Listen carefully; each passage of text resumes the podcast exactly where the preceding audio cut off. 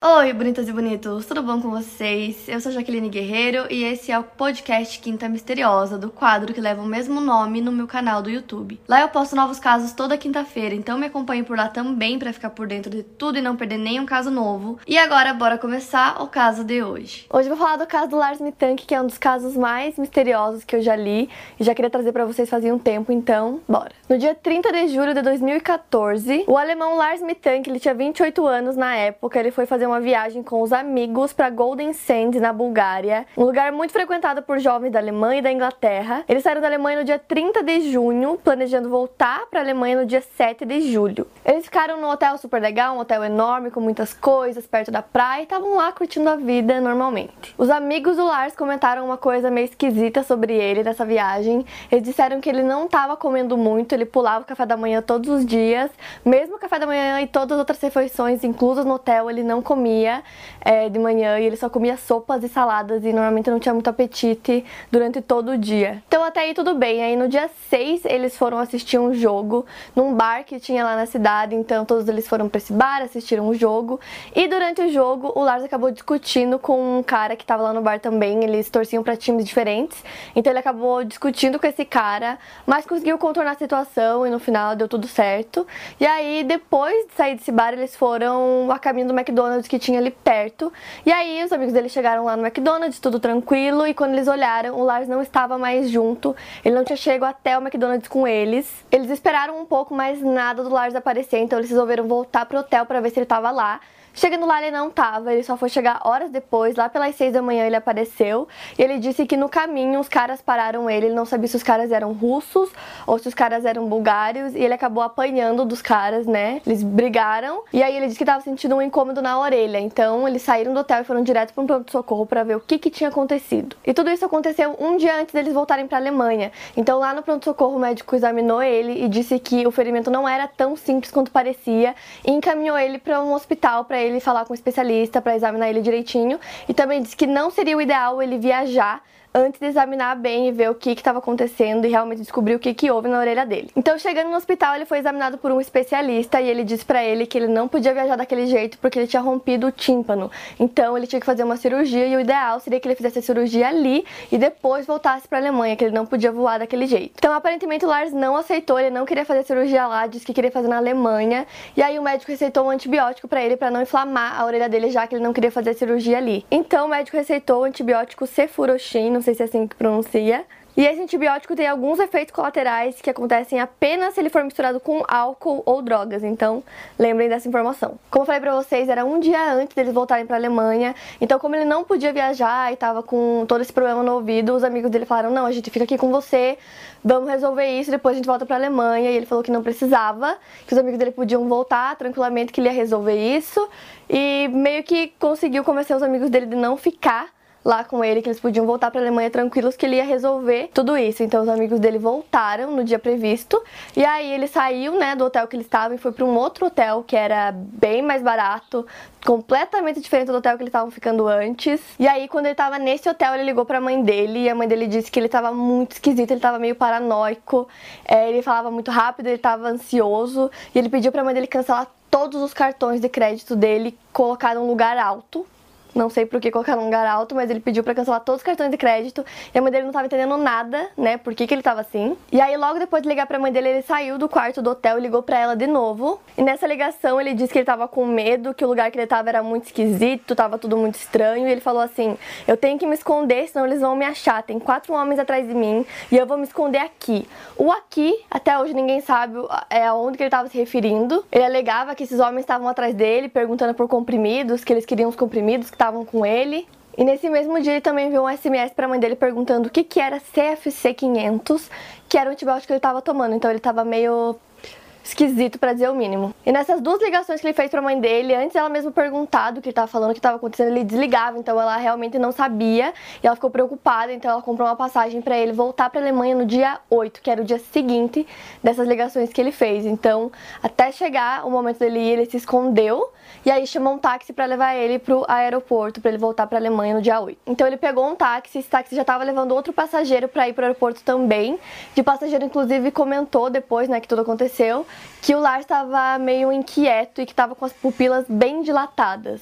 E aí no caminho, né, pro aeroporto, ele ligou para a mãe dele de novo, falando assim: "Eles não vão me deixar pegar o voo e não vão me deixar dirigir". E logo depois ele já desligou o telefone sem nem é, se explicar para ela. Então ela achou que ele estava dizendo que os médicos não iam deixar ele pegar o voo e dirigir.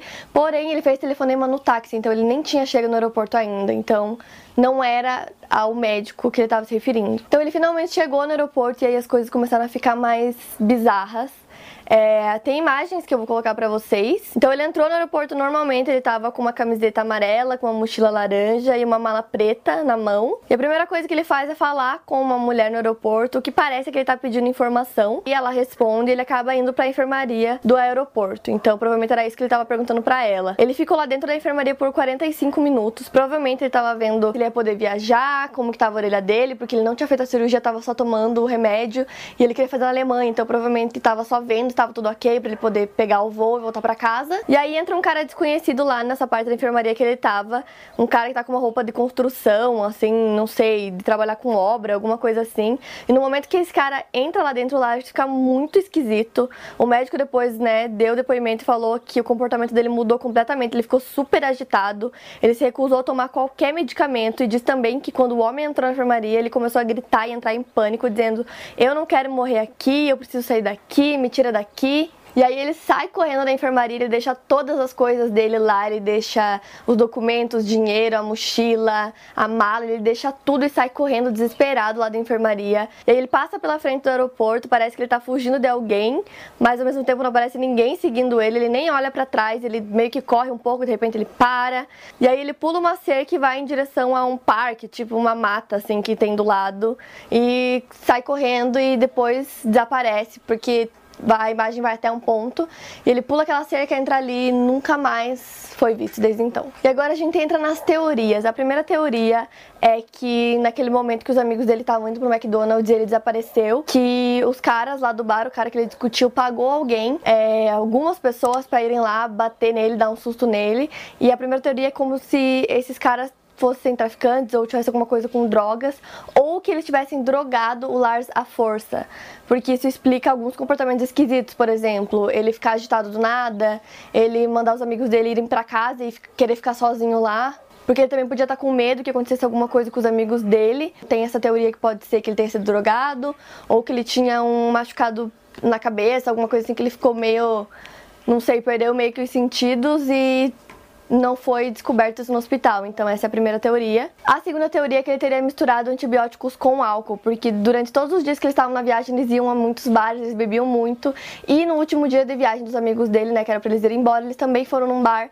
Então, é possível que ele tenha bebido álcool e misturado com os antibióticos, o que causou os efeitos colaterais que são ansiedade, náusea, vômito, tontura e palpitação. Fora que também relataram que ele estava com as pupilas bem dilatadas, então realmente pode ser que não tenha sido drogas, mas que ele tenha misturado com álcool, muito remédio, muito álcool, e aí acabou acontecendo tudo isso ele ficou meio desorientado. Então essa é a segunda teoria. E a terceira teoria é que ele estaria usando drogas, mas não como na primeira porque alguém forçou, mas porque ele realmente estava usando drogas, porque os amigos dele diziam que ele não estava comendo direito, que ele não tinha apetite. E quem usa metafetamina, uma das coisas que acontece é você perder total apetite. Então pode ser que ele né, estivesse usando algumas drogas na época e aí misturando com álcool, com remédio, enfim, ele ficou meio esquizofrênico, sei lá, e daí deu tudo isso. E a última teoria, que eu acho que é a menos provável, é que era um plano dele, que ele queria, sei lá, começar uma vida nova, que ele não queria voltar para casa, e ele meio que inventou tudo isso, inventou que tinha gente perseguindo ele, inventou mil coisas e aí fez amigos dele ir embora, para ele simplesmente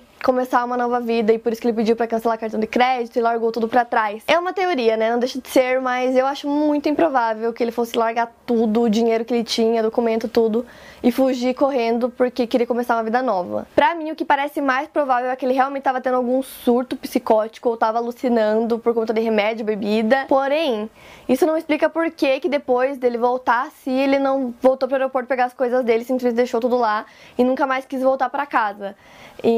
Então, da mesma forma, ninguém nunca achou ele. Então, ninguém sabe se ele tá vivo ou se ele tá morto. Ou se alguém matou ele, também ninguém sabe. Porque ele nunca mais foi visto e foi um caso que ficou bem famoso. Então, as pessoas estavam procurando por ele, sabiam como era o rosto dele. Então, se ele fosse visto, provavelmente alguém ia reconhecer. Mas ninguém nunca mais viu ele. Então, Não sei. É, é, muito bizarro. E aí, no dia 5 de abril de 2015, um caminhoneiro deu uma carona para um cara que ele achou muito parecido com o Lars, ele até tirou uma foto.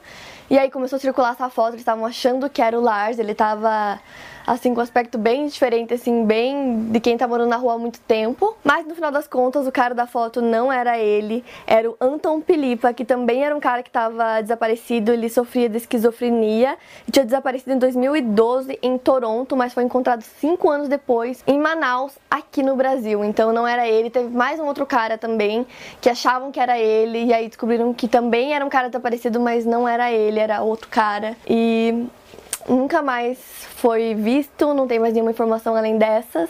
E até hoje é um mistério, ninguém sabe o que aconteceu, ninguém sabe por que ele fugiu, ninguém sabe se ele tá vivo, se não tá, o que que houve com ele, o que que houve com o Lars. Para mais casos, siga meu podcast aqui no Spotify. Lembrando que os casos novos saem primeiro lá no meu canal do YouTube toda quinta-feira. Obrigada por ouvir, até o próximo caso.